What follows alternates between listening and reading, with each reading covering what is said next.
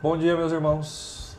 Uh, essa semana nós temos visto algumas razões né, para buscarmos a santidade. Nós já vimos como razões né, a santidade de Deus, a ordem que Deus nos dá para que sejamos santos, uh, o fato de Deus ter nos feito povo santo né, e Ele ter nos dado também uma santa missão.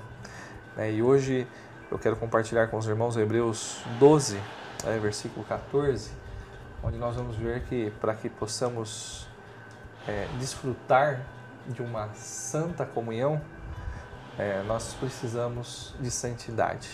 Né? Então precisamos buscar a santidade para que possamos desfrutar da comunhão que temos com Deus.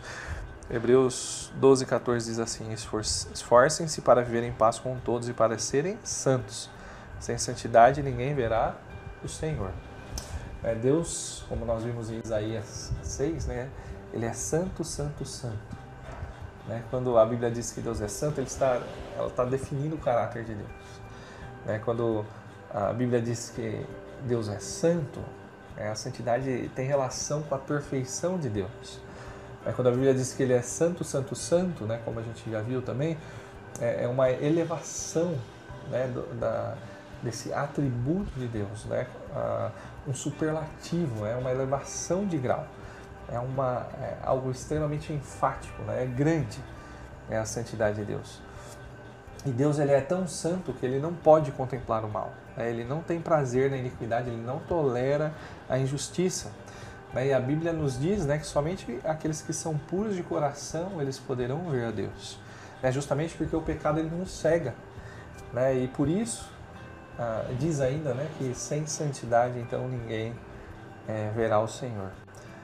Então aqueles né, que ah, têm prazer no pecado, né, num mundo imundo, né, eles jamais vão desfrutar de intimidade com Deus. Né, quem tem é, prazer na prática do pecado, né, tem o pecado como um estilo de vida e, e gosta disso, ah, jamais vai conseguir entender né, o desfrute, né, a grande alegria, o grande gozo que é ter comunhão com Deus, né, porque Ele é santo. Né, essa pessoa jamais ela vai conseguir compreender a alegria que é pertencer ao céu, né, porque o céu é um lugar santo.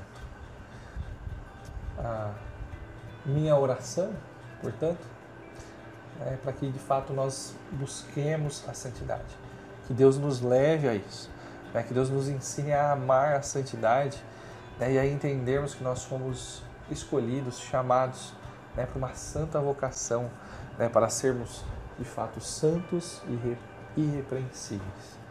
Né? Portanto, meus irmãos, vamos perseverar, né? vamos buscar, insistir, perseguir né? a santidade. Deus te abençoe nesse dia.